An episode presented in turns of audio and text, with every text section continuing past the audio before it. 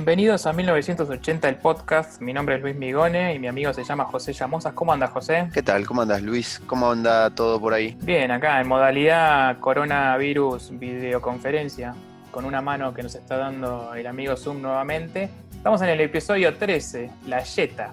¿Vos crees en la mala suerte? No, digamos, eh, depende. Depende, ese, ese silencio me, sonó más que sí que no. Y no te animás a decirlo. No, es que, qué sé yo, no, no tengo ningún problema con el 13, pero tampoco lo voy a salir a buscar por la vida como esos jugadores que se ponen la 13, como eh, Loco Abreu, creo que era el que usaba la 13, no me acuerdo quién era. Sí, creo, y varios jugadores de básquet también la eligen a veces, eh, como para hacer, como en un acto de rebeldía. a mí me pasa un poco lo mismo que vos. Por un lado, creo que tuve bastante mala suerte como para encima después este, andar echándole la culpa a un número, pero tampoco es que soy fan del número 13. Pero bueno, hablando, hablando del número 13, eh, decimotercer episodio, y vamos a hablar de un tema que, que a mí me gusta mucho, creo que a vos también y lo vamos a hablar de, desde pleno carácter amateur que somos, que tenemos nosotros dos. Ninguno de nosotros es cineasta. Y vamos a hablar de documentales. Y para poder darle un poco más de, marco teórico, trajimos un amigo, un amigo en común. ¿Querés presentarlo? Sí, claro. Eh, lo tenemos acá en el estudio virtual a Nico Beaumont. Gracias, Nico, por sumarte a, esta, a, esta, a este episodio dedicado a los documentales. Qué grande, Nico. Hola, José. Hola, Luis. Gracias a ustedes. Ahí están sonando los aplausos, eh, los, aplausos grabados, que después los vendemos en edición.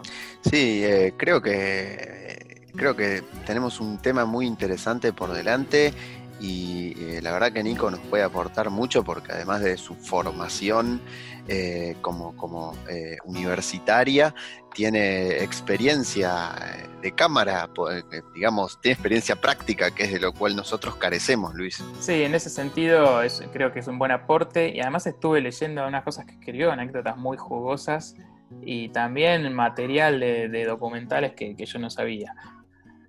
Lo primero que quiero decir con, esto, este episodio de documentales es que vamos a tratar de no, hacer una caracterización técnica de documentales. Primero porque no, tenemos esas competencias, tal vez Nico se las tendrá, pero tampoco me interesa que sea un, episodio sobre eh, cine y el género cine. Eh, dicho de otra manera, no vamos a hablar ni eh, de la historia del documental ni, ni de la narrativa documentalística, ni de Nanuk en Esquimal, que no sé por qué es un documental que me suena haber escuchado en la materia cine de la facultad o haber visto algún extracto, ¿te acordás? Sí, sí, sí, por supuesto, un documental Primer muy... documental de la historia. Ahí va. Ah, bueno, ahí tenemos. Eh, yo tengo el recuerdo, no sé si a vos te pasa lo mismo, que cuando éramos chicos los documentales eran cosas aburridísimas, larguísimas, muy vinculadas a la naturaleza, a canales como National Geographic o Animal Planet, eh, Déjame ir un poquito más atrás, La aventura del hombre por Canal 13. con esa voz de locutor y, bueno, muchos planos así larguísimos. pero en los últimos 10 años, un poco a caballo de la explosión de las plataformas del streaming, parece como que los documentales están viviendo una inesperada primavera. Hasta, hasta hace poco también el género documental, no sé si en las entregas de los Oscars, me acuerdo de haber visto muchas entregas de los Oscars en donde entregaban el documental y, era murmullo o, pocos segundos para agradecimiento.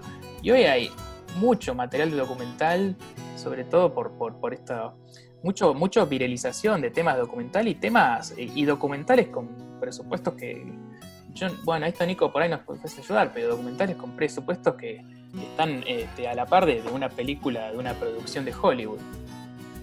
No sé si hay una explicación por esto, pero supongo que tendrá que ver con que la gente está viendo más documentales. Sí, eh, quizás no con los presupuestos de las mega tanques de, Hollywood, pero sí hay tranquilamente documentales de 15 millones de dólares o 20 millones de dólares de presupuesto. Bueno, para una película independiente puede ser. Claro, exacto. Em, los documentales, desde, desde, que mencionaste a la nuca el esquimal, eh, siempre se realizaron. Lo que, lo que para mí pasaba es que no había eh, manera, no había distribución, no se los distribuía y quizás se estrenaban en salas y ahí quedaban. Y después eh, era algo que se llevara. Sí, la realidad es que antes de, antes de, entrar en la, UBA y hacer imagen y sonido, la mayoría de los documentales que había visto venían del palo de la música, también que yo vi que vos Sí, hiciste, que son los, los que más me interesaban en ese momento, un poco los recitales y el, el backstage de los recitales y la historia, las biografías Claro. de los artistas. Y en el Bafisi traían mucho de eso, siempre había como una, una sección en el catálogo Sí, de documentales de música que eran muy buenos. sin duda. me diste el pie para, para, para tirar el primer tema que, que yo quería comentar, eh, que es el género rockumentales o documentales de rock. Eh, en mi caso, y creo que con ustedes también, fue como la puerta de entrada al documental fue la música. En mi caso, me acuerdo de un documental muy bueno de Metallica, que lo tenía en VHS, me lo habían traído de Estados Unidos, que se llamaba A Year and a Half in the Life of Tres Puntos, Metallica, eh, en donde mostraban todas la- las sesiones de grabaciones del álbum negro y, y la gira en el tour ese consagratorio de Metallica. Y creo que todavía lo tengo y está dando vueltas por ahí.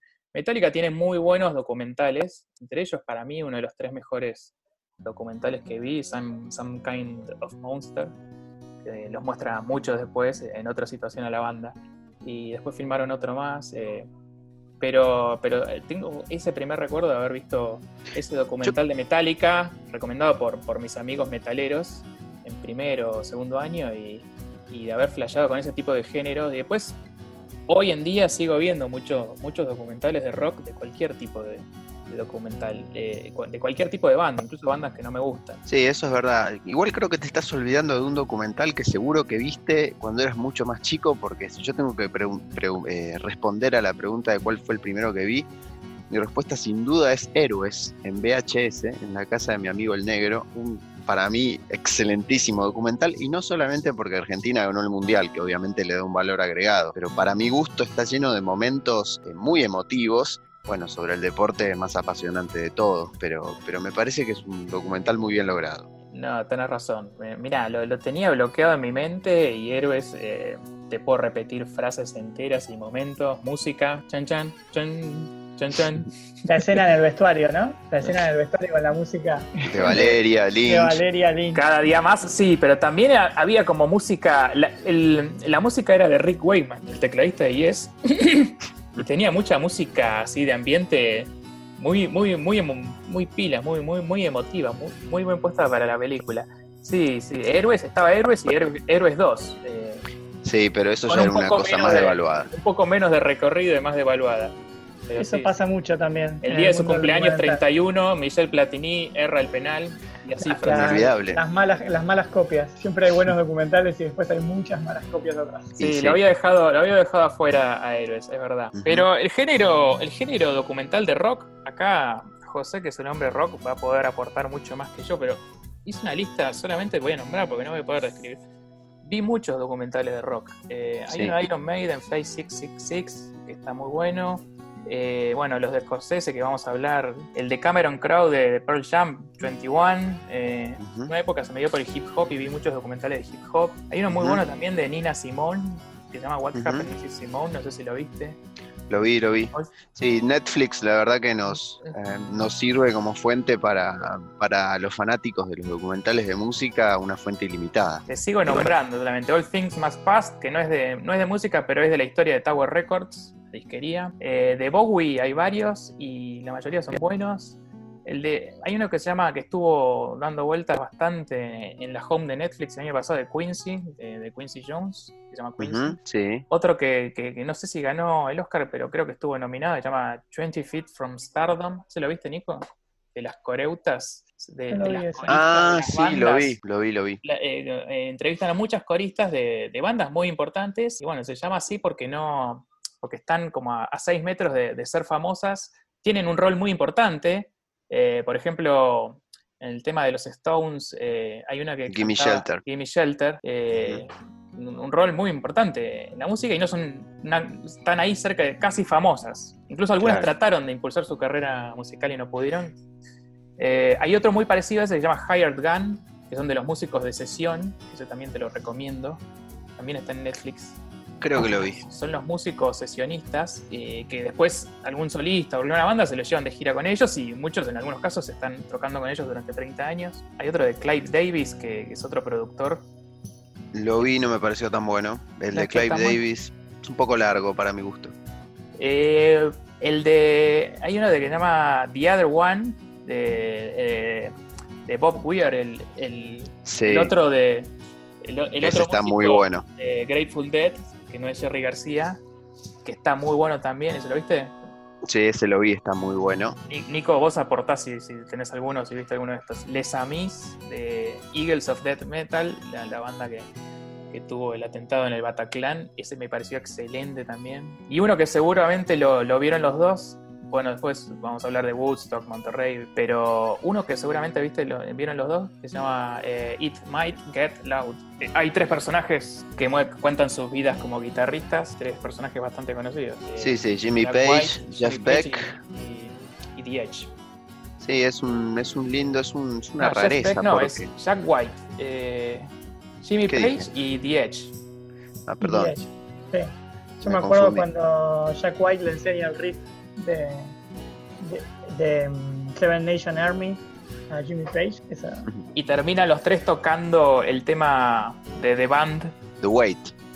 de Wave. Sí, está bueno. Es un, es un, es un documental raro ese porque eh, es en realidad juntar a tres personas a hablar sobre, bueno, la guitarra y la música, pero no es el típico documental que cuenta como una historia con principio y final. No sé si me explico. Y bueno, pero eso es lo que me gusta de los documentales. Primero es una de las cosas que me gustan de los documentales. Es como que eh, no tienen esa, esa narración, pero son terminan siendo más interesantes que un relato de ficción. O sea, lo que hay que encontrar son buenas historias para, para contar y contarlas bien, ¿no? Eh, otra cosa que me gustan de los, de los documentales es que esto que es como que continúan cuando terminen. O sea, nosotros terminamos de ver alguna película, salvo que sea una película excelente, no la empezamos a comentar generalmente con todos nuestros amigos. Cuando vemos un documental y la historia nos parece una historia increíble o que nos atrapa, eh, terminamos de contar y terminamos y, y empezamos a contarle lo que pasó a nuestra pareja, a nuestros amigos o, o a la persona que tenemos al lado y como mínimo empezamos a googlear a ver qué pasó con esto, cuáles son los próximos pasos, en qué quedó todo esto, que es una rareza que, que para mí hace que el género documental sea tan viralizable como, como es necesario para que lo- los documentales estén eh, eh, en la primera plana de Netflix. No sé qué opinas vos, Nico. creo que es tal cual, a mí me pasa lo mismo. Y es una cuestión de como que termina el documental y si es algo que te, que te golpeó, que te interesó, que te emocionó, no puedes creer que haya pasado realmente. Y lo vas y lo buscas y lo doble chequeas.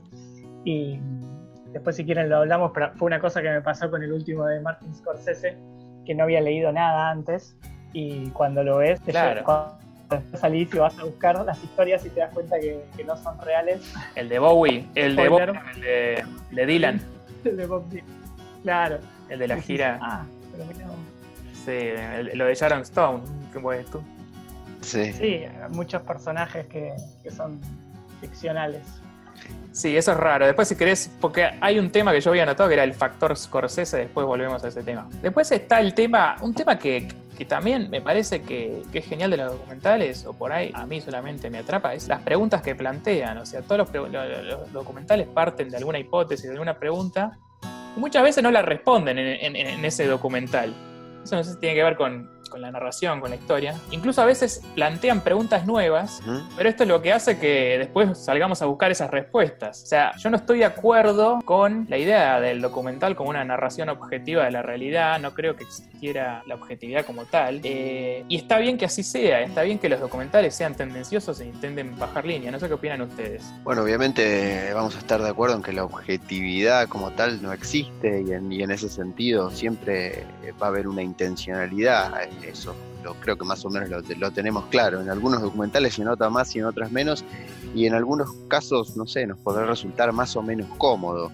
Eh, también depende con, con la posición que uno tenga con respecto a lo que está viendo. ¿Qué pensás, Nico? Yo creo que mm, los documentales que más me gustan son los que no me, no me llevan a un final en, el que ellos quieren que yo entienda lo que ellos, eh, eh, el mensaje que ellos me están diciendo. O sea, esos documentales que son tan, tan parciales o tan eh, propagandísticos, si se quiere decir, no son los que más me gustan.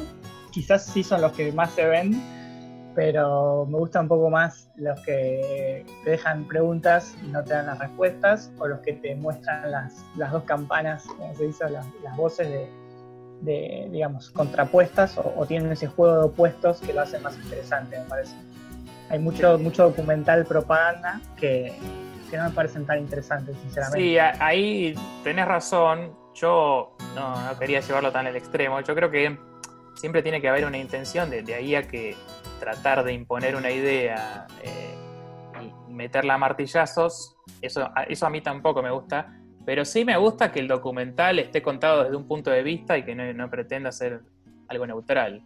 Sí, eso es, eso es así y mm, creo que prácticamente no hay nada neutral. No sé si la, llegada del tren a la estación de los hermanos Lumière de 1896 era el único documental neutral. Después, obviamente, siempre hay un recorte de la realidad y siempre hay una intencionalidad, como dijo José.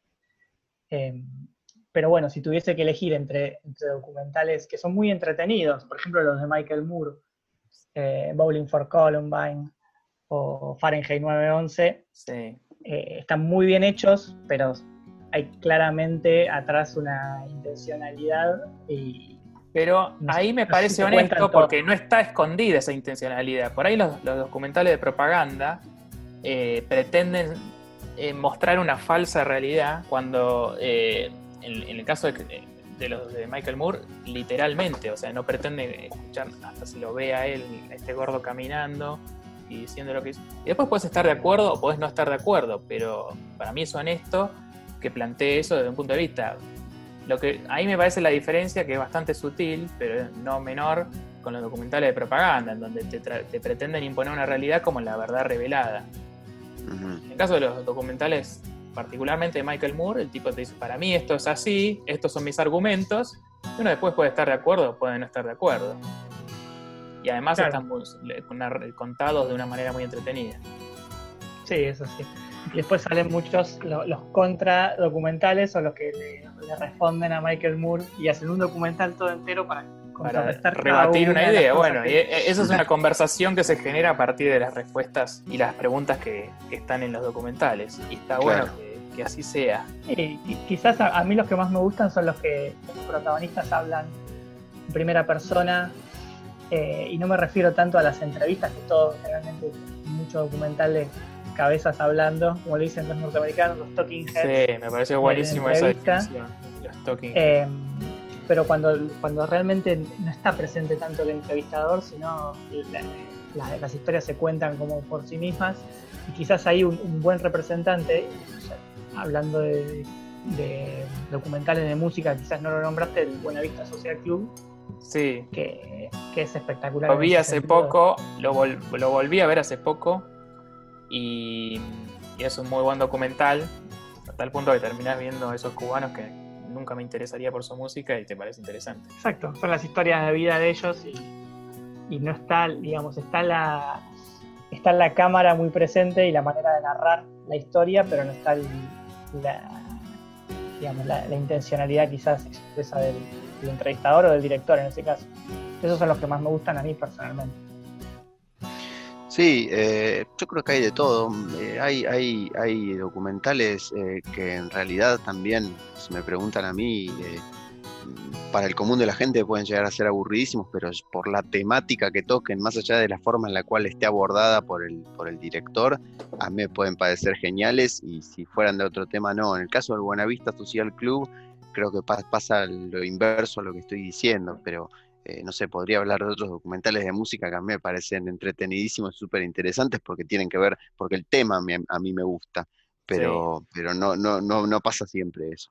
Y claro, bueno, eso es un documental bien hecho para el fanático, pero en ese sentido, por eso rescato los documentales. El otro día terminé viendo uno de Lady Gaga, que no, no es la música que yo escucho, pero bueno, me, me interesa ver en el caso de los documentales, la trastienda de la música, de lo que pasa detrás de lo que escuchamos nosotros, la vida cotidiana. Y en ese sentido hay otra categoría también que, de documentales que me gusta mucho, que son los, documentales o los making of, o no sé si eso tiene un nombre, sobre todo de películas. Em, acá hay varios ejemplos, pero hay uno que, hay uno que, me parece ahí vos nombrabas, Nico, también que, que, era uno que te gustaba, Jerry Before Seinfeld, eh, que no es en realidad un making of. No, los detrás de escena, me parece que no solo en la música, sino en el, en el cine y, todo lo que es el, el, sí, tras bambalinas y lo que no te cuenta, digamos, el, medio de comunicación tradicional. Eh, hay mucho ahora de quizás también de, gastronomía o de comida o de salud. Sí. Que, tipo, que todo empezó con Super Size Me, probablemente, pero bueno, hoy también hace lugar la, la, comida consciente. Sí, otro documental Super Size Me que, también es de la época de, de, Bowling for Columbine. Sí. Y de, los esos no me gustan tanto, los, de comida no me gustan tanto, los de viajes tampoco me gustan tanto, pero sí me gustan mucho porque tiene como un poco esa lógica de que continúe la historia de alguna manera. Los making of de películas, eh, hace poco para el episodio de Volver al Futuro estaba viendo uno que se llama Back in Time, donde te muestran a los fanáticos, a la gente que se mandó a construir su propio DeLorean, a los protagonistas, eh, hablando en qué contexto se hay uno de Orson Welles eh, que está en Netflix también, que se estrenó el año pasado, de Orson Welles, en sus épocas finales, tratando de filmar una película, un delirio. También. Y hay uno que quería nombrar que, me parecía muy. Eh, eh, que me, divirtió mucho cuando lo vi. Se llama Desenterrando Sad Hill, que es un lugar, es una. sobre todo, son un grupo de, sobre todo españoles, que van a eh, la locación en donde filmó la película de Sergio Leone, El bueno, el malo y el feo. Sí. Eh, los spaghetti westerns. Y eh, empiezan a restaurar una escena de la, una, locación para una escena de la película. Nico, ¿vos la viste esta? No la vi, pero me la estoy anotando. Empiezan a, a, restaurar una escena de la película, pero vieron la película en donde hay una cantidad de, de, tumbas en un, sobre un círculo.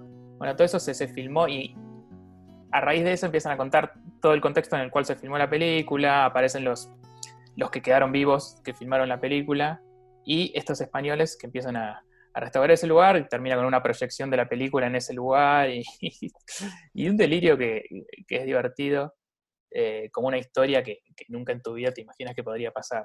La voy a ver. Sí, como decís vos, me parece que también lo del detrás de escena cada vez va a haber más o cada vez hay más porque los dispositivos para el registro son mucho más accesibles y prácticamente todo el mundo en un rodaje o en un, cualquier evento, en un recital, tiene cámaras y tiene celulares. Entonces, eh, eh, hace poco vi eh, Netflix, hay de esos y en Amazon también está, hay uno de Coldplay, hay uno de sí, el de Coldplay. Y, y tienen, tienen muchas imágenes que vos decís, que bueno, qué bueno haber tenido posibilidad de grabar en ese momento y tenerlo. El de eh, Coldplay es un delirio porque el, que lo, el que lo grabó era amigo de la banda antes de que la banda fuera famosa, entonces lo estuvo grabando desde el 96. Es espectacular. Sí, al principio tiene esa, esa, esa toma que dice, vamos, vamos a ser famosos, y dice los nombres, y dice, sí, aparece Chris Martin haciendo la serie de pasos que tienen que cumplir para poder eh, ser una banda exitosa y los van cumpliendo uno por uno. Pero claro, tiene, ese valor de, que el tipo se la jugó por una banda que no era famosa en ese momento y lo siguió filmando durante 20 años más. Em, de todas maneras, me parece a mí, yo ahí no coincido con Nico, me parece que esa categoría Making of era algo que salía mucho en la época de los DVDs, en donde salía el DVD y había que poner extras. Entonces, para justificar la venta del DVD te ponía material extra y uno de los materiales extras que a mí me, gustaba ver era el making of. Hoy en día como que hay mejores producciones, pero no tantos making of. Por lo menos de películas estoy hablando yo. Es verdad, eh. puede ser. Las deben estar produciendo.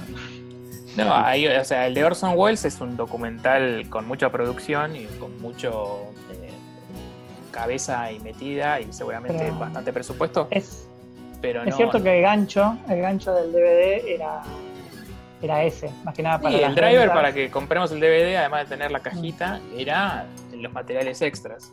y los comentarios del director. Los comentarios de la película comentada por el director. Claro. Eh, hay un. En, la temporada 10 de Friends, en los extras, hay un, episodio entero de 20 minutos donde, muestran cómo graban los, uno de los episodios, cómo graban con público y testean los chistes. Eso lo, comentamos en el episodio de Friends.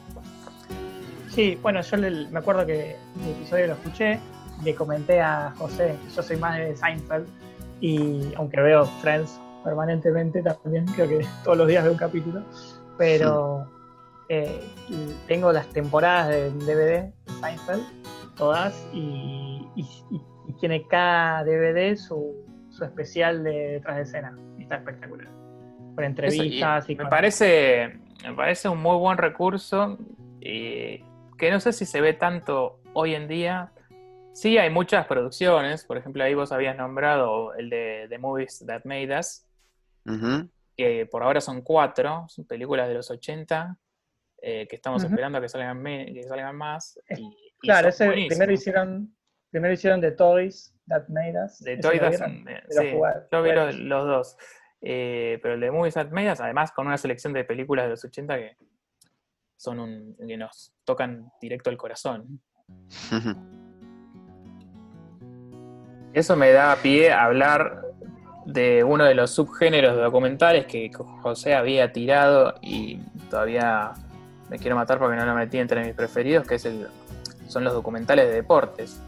Ahí se ve muy bien cómo esa, ese camino del héroe que recorre el protagonista hace que tengamos una conexión emocional con el personaje. caso en Sunderland con, con, los, con el equipo que siempre le va mal y cada vez está peor.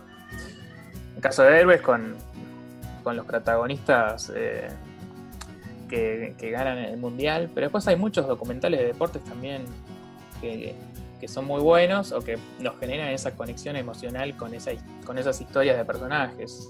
Voy a nombrar solo algunos que tengo acá anotados. Hay uno de Cena, que seguramente lo hayan visto. Hay muchos de surf, pero uno que me, que me gusta mucho y siempre lo recomiendo, uno que se llama Surf Every Wave, de un eh, surfista de grandes olas que se llama Laird Hamilton, que a pesar de que sea un documental de un tipo que, que, hace, que, surfea grandes olas, eh, mm. todo una, la historia del personaje y cómo quiere cambiar la historia del surf a través de la innovación y de la técnica y, te va llevando hasta un momento en donde surfea una ola que nadie pudo surfear durante tres minutos en el Pacífico que te terminas emocionando.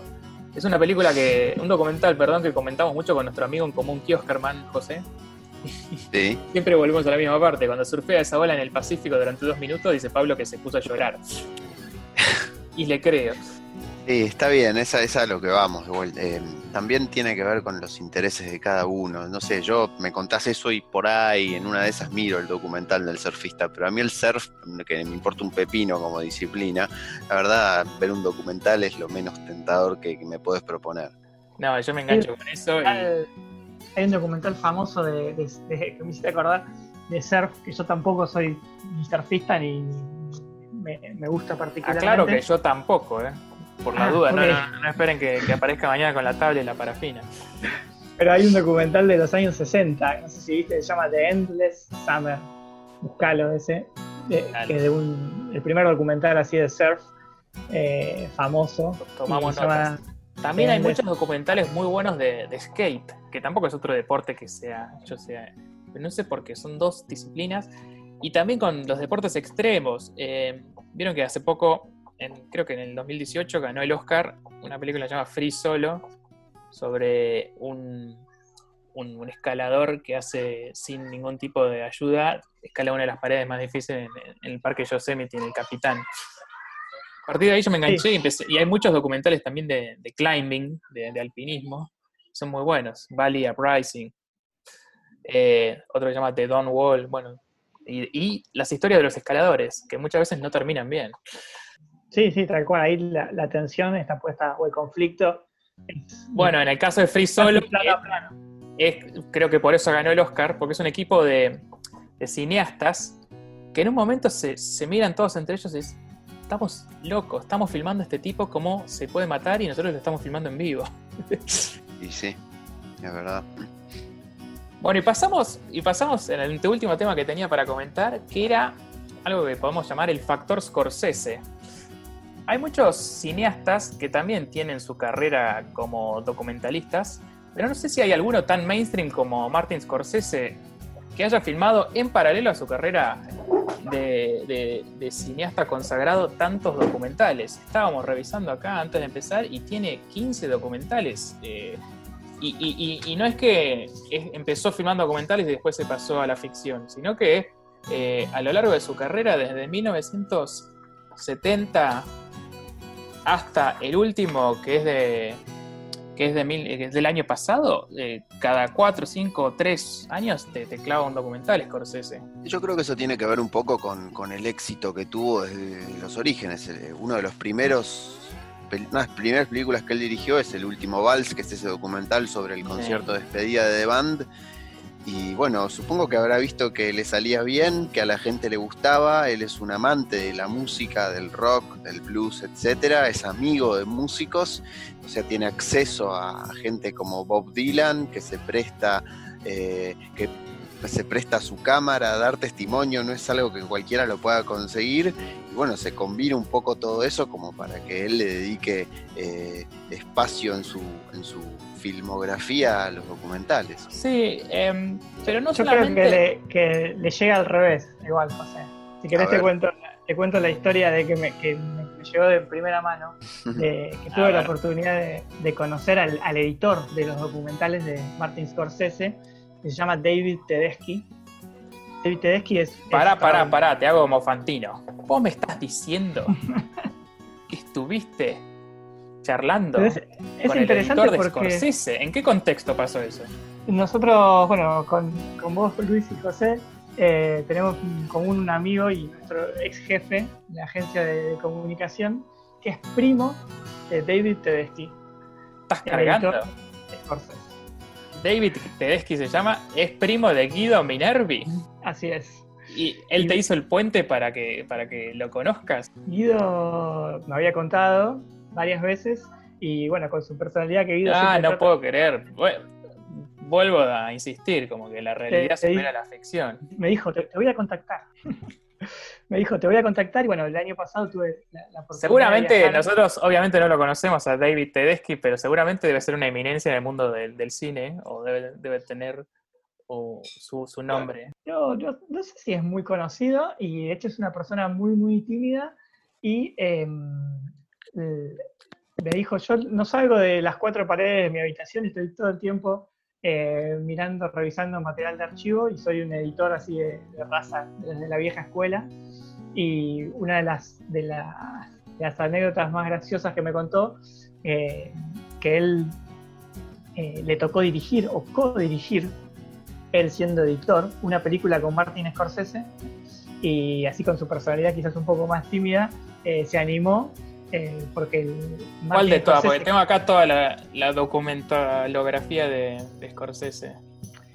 Es una de las últimas que, mm, justo eh, Martin Scorsese tiene una, productora en, Nueva York donde David Tedeschi trabaja como, editor y eh, la productora hace tanto ficción, como comentaban ustedes, como documentales.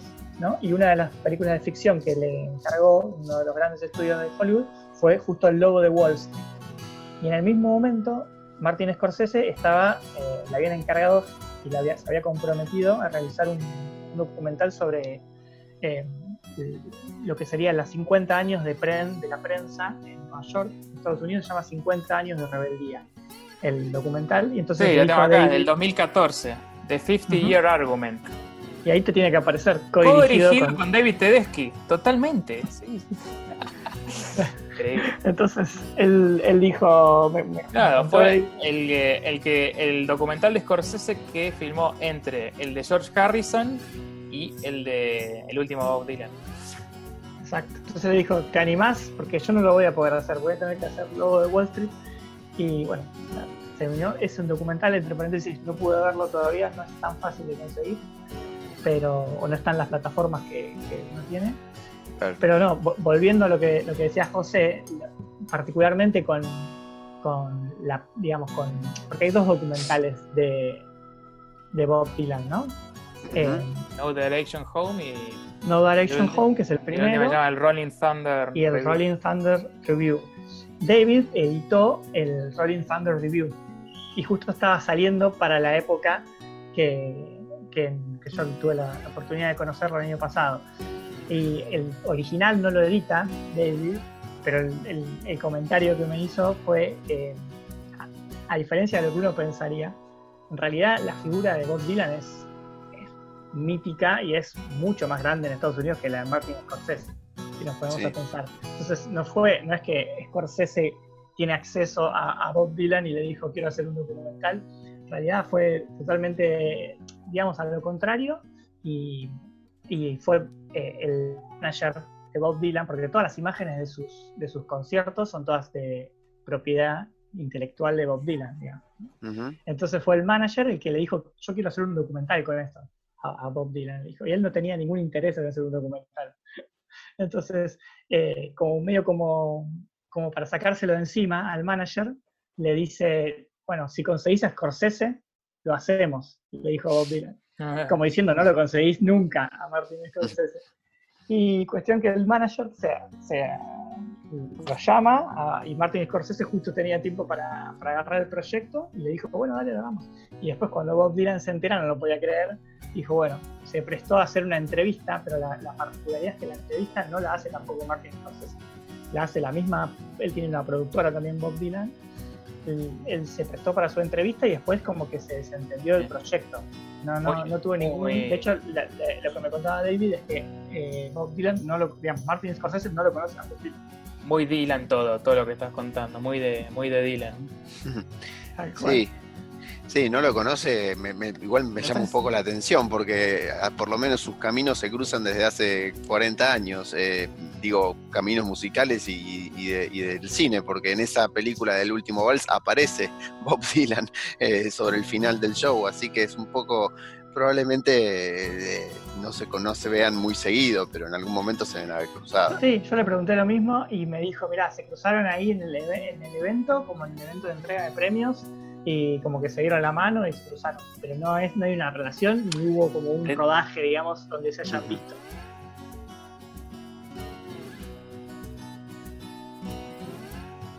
Estamos hablando sobre los documentales con mejores reseñas en Rotten Tomatoes. Es uno que se llama Three Identical Strangers. No sé si lo vieron o escucharon hablar. Es un No, documental sobre unos trillizos que fueron entregados a, a tres familias diferentes al nacer, o a unos meses después de nacer, y se vuelven a encontrar de grandes a los 19 años. Se vuelven a encontrar medio de casualidad. Uno está caminando, llega a, a la universidad, en donde va a estudiar, y todos lo empiezan a saludar y le empiezan a decir, ¿qué haces? ¿Cómo andás? y empieza eh, a darse cuenta que lo están confundiendo con otra persona. Y ahí se encuentra con uno de los eh, gemelos, eh, con uno de sus gemelos, eran tres. Entonces se- se- la historia la publica un diario, después se escala un poco más a nivel nacional, y hay un tercero que está viendo la televisión y el diario y dice, esos, esos dos que están ahí son iguales a mí, y se vuelven a encontrar con un tercero. y entonces todo esto fue cuando estos dos tenían 19 años. La cuestión es, no, no, no lo voy a spoilear, igual eso es medio relativo a spoilear documentales. Pero termina eh, siendo eh, todo un experimento científico. Había sido un experimento eh, de, un psicólogo social. Y a partir de ahí cuentan la vida de los tres, eh, qué les pasó. Bueno, y para cerrar entonces, ¿se animan cada uno a decir su, su top 3 de documentales eh, preferidos? Dale, vamos. Eh, arranco yo, ¿les parece? Dale. Dale, Yo antes tengo una pregunta, porque en mi ranking puse algo que se conoce como mockumentary, o sea, falso documental. ¿Vale o no vale? Sí, Y sí, sí, sí, hagamos que sí, no hablamos de eso, pero bueno, Nico habló un poquito. Bueno, listo, entonces. Eh, voy a poner, eh, eh, voy a empezar, voy, lo voy a dejar para el final, porque lo tenemos que nombrar a este documental. Yo sí voy a empezar entonces más abajo, voy a empezar por el documental eh, tercero en la lista. La, la- la elección está bastante mm, asociada a cuestiones más emotivas y no tan técnicas, eh, pero el número 3 del podio es un documental de rock argentino que se llama Rock hasta que se ponga el sol. Que retrata un documental barrock del año 72, 73, y son casi los únicos registros que existen sobre bandas como, no sé, Pescado Rabioso o Color Humano.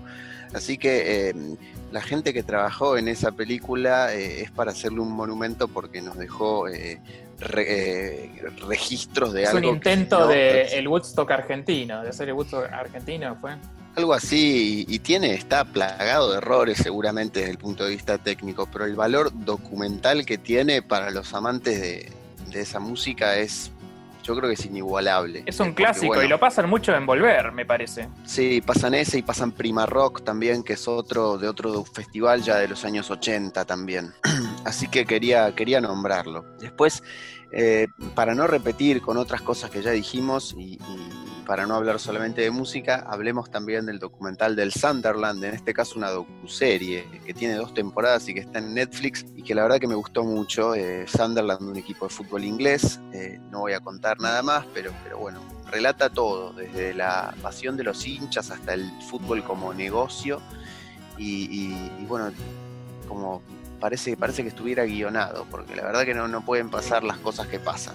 Sí, lo, voy a ver. No le quería entrar porque son muchos episodios y me da un poco de fiaca meterme, pero ahora que lo pones me voy a ver. Perdón. ¿Viste, José, los que son los similares en Amazon? Se llaman All, All or Nothing, que empezaron haciendo los de rugby con los All mm. Blacks, y lo siguen durante un año, y después hicieron de fútbol y de Manchester City. te lo recomiendo, estaba muy bueno. Me dijeron, no, no, no pude, pero me dijeron. Y bueno, y primero entonces en mi lista en el podio voy a poner a un mockumentary, un falso documental que es This is Spinal Tap. Genial, o sea, para mí es, es pero brillante de principio a fin, con muchísimo humor. Cuenta la historia de una banda de rock ficticia que podría ser real. Me gustan mucho los mockumentaries. Woody Allen tiene dos que son brillantes, Selig, Dulce y Melancólico. Y la verdad que es un tema sobre el cual podríamos hablar en otra ocasión. Sí, se podría hacer un episodio entero sobre el rock y los documentales. También. Bueno. Nico. Claro. Algo habíamos hablado de los documentales apócrifos. Quizás no me refería tanto a This is Spinal Tap, que eso, efectivamente es, eso uno, uno, sabe que no es un documental, pero lo toma como documental y es por eso muy gracioso, como una parodia. Pero lo habíamos hablado quizás referido al último de Martin Scorsese sobre Bob Dylan, que tiene escenas que en realidad son de ficción, pero uno se termina enterando después. Cuando lo está viendo, piensa que realmente es, es algo que pasó y que es documental. En ese sentido, eh, en mi top 3 yo quería poner también uno que es un documental, si se quiere, apócrifo, que, y es argentino, quizás no nombramos tanto documentales argentinos, fue uno de los primeros que yo vi en, la facultad, es de 2002, el año que yo empecé la facultad, se llama Balnearios. Si no lo, si no lo vieron, busquenlo, se lo recomiendo. Es de Mariano Ginás, que es un, eh, director argentino y profesor de la, Universidad del Cine, eh, que estrenó hace no tanto una película de 14 horas de duración. la, flor. La Flor. sí. sí que también mezcla ficción con documental, pero bueno, Balnearios es... Lo, he escuchado lo he escuchado hablar, nunca, nunca me llegó, nunca me, sentí tan hippie como para verlo, pero bueno, si lo recomendás lo, voy a ver. Sí, es, digamos, es, eh, es, más documental porque utiliza imágenes de archivo, a eso me refería yo, pero después la voz en off y todo es como que hace parodia, retomando quizás lo primero que, que dijo Luis cuando empezamos este podcast, que era de los famosos documentales de la BBC o de la National Geographic, con esa voz en off que te va relatando todo lo que va pasando, cuando es un documental de animales y te dice que el león se, se enfrenta con la cebra. Bueno, en este caso es ese tipo de documental, pero sobre personas y en balnearios. como medio como una especie, como en clave irónico. Claro, no, no termina, digamos, es como una delgada línea, pero es muy, es, es, entretenido y es gracioso también. Ah, así lo veremos. Después eh, yo quería nombrar, un, retomando quizás algunos que no nombramos o, estilos que no nombramos, eh, hay un, documentalista que hace saca un documental cada 10 años más o menos, porque eh, esos 10 años se las pasa recorriendo, viajando el mundo y haciendo imágenes que son insuperables a nivel visual, que se llama Ron Fricke, que tiene dos documentales que les recomiendo, el primero más famoso se llama Baraka, en 1992, y después hizo uno en 2012 de, que se llama Samsara, que son, que son documentales sin entrevistas, sin cabezas que hablan y, sin voz en off, solo música e imágenes. Eh, algunos quizás no lo llaman documental, para mí son obras de arte y poesía audiovisual, se los recomiendo, espectaculares. No solo imágenes de naturaleza, porque después hicieron muchos de, la Tierra, eh, que se llama Earth, otro que se llama Planeta Tierra, pero esto tiene imágenes también de ciudad. De hecho, lo que hace es contraponer la naturaleza con las sociedades modernas. Me, interesa, todo lo que recomiendo vos me, interesa, Nico. Ese, no, Baraka, míralo porque es, realmente una obra maestra. habrá, tendremos que hacer lugares en la cuarentena entonces para verlo. y el número, el número uno, quizás para hacer honor a, lo que habíamos dicho, o por lo menos en mi caso, que yo entré desde la música, lo nombramos medio al pasar, pero bueno, es el documental de Woodstock, ¿no? Mira, me sorprendiste. Es un clásico que no, no puede faltar. Es, un clásico y tiene un poco de lo que me gusta, que es música y, recitales y también el detrás de escena y también la, lo que si se quiere contado en primera persona por de muy crudo, con una crudeza y con una autenticidad que solo se logra con esa cámara en mano y con esa con ese estar ahí, ¿no? ¿Cómo se llama el director de Woodstock?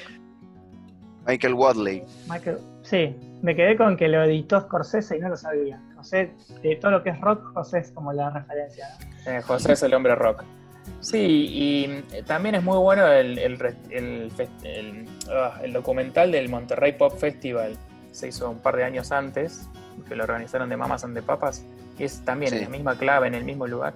Y tiene un, un, recital de Ravi Shankar que dura como 25 minutos tocando la cítara al final, que es un bodrio pero termina así.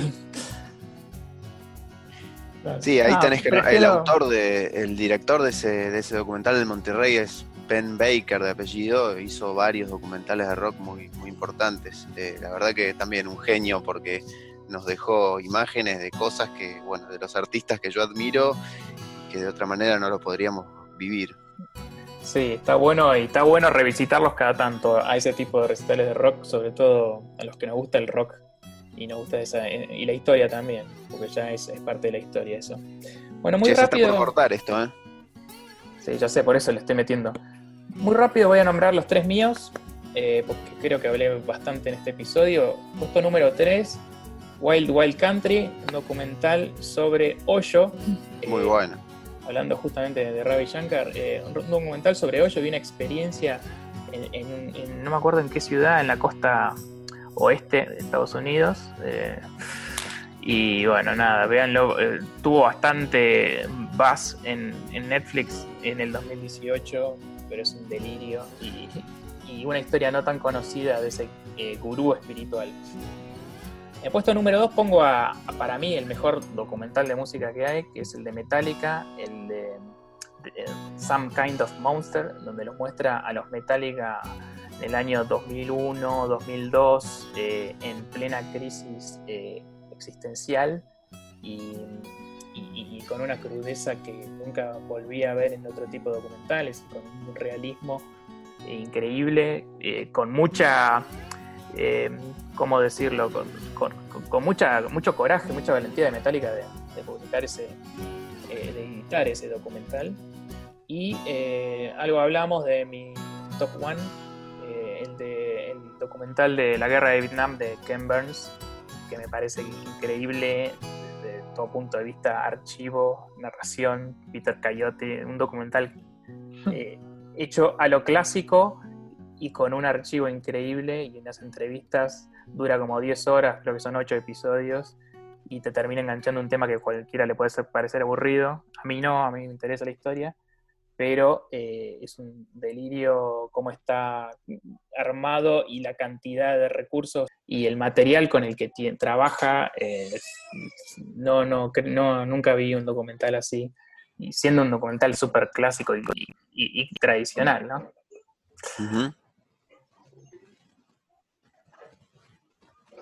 Bueno, cerramos de alguna manera. Dale, eh, no sé, ¿querés retomar vos ahí o no sé, como que hagan algún comentario y yo cierro. Bueno, dale. Sí, la verdad que la guerra de Vietnam es un, es un tema que, se ha revisitado de mil maneras y bueno, también un poco como vos decías, la, posibilidad de que haya tanto material eh, lo transforma en, un tema ideal para documentales. Sí, la verdad que esos, documentales son quizás los más televisivos, si se quiere, en el sentido de que ya se vieron mucho en tele, pero esta serie nueva de Netflix eh, no, la, tengo vista y la voy a ver. Así que me llevo tus recomendaciones, Luis. Dale, bueno, mucho para ver, creo, en esta cuarentena. Eh, algunos son más fáciles de conseguir, otros no tanto, pero siempre algún torrent habrá y así podremos ponernos al día. Yo me anoté varios, Nico, gracias por tus recomendaciones. Y bueno, vamos despidiéndonos. Eh, primero agradecerte por haber estado por haber estado en este episodio, por haber traído tu, sabiduría documentalística y me, ojalá podamos verte pronto en algún otro en, algún otro momento. Seguramente vamos a volver a hablar de, de más temas de cine que podemos volver a convocar. Dale, muchas gracias chicos a ustedes y la verdad que está muy bueno el podcast. Los felicito. Bien, bueno José, nos despedimos hasta acá entonces en 1980 el podcast. Nos encontramos la semana que viene con un nuevo episodio.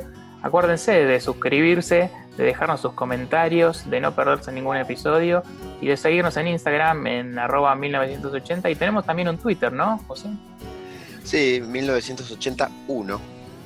Bueno, ahí también nos pueden estar eh, siguiendo, estamos buscando y continuando lo que estamos dejando eh, a través de la voz y tratar de complementarlo con un poco más de registros audiovisuales. Hasta la semana que viene, José, nos vemos. Chao, hasta pronto.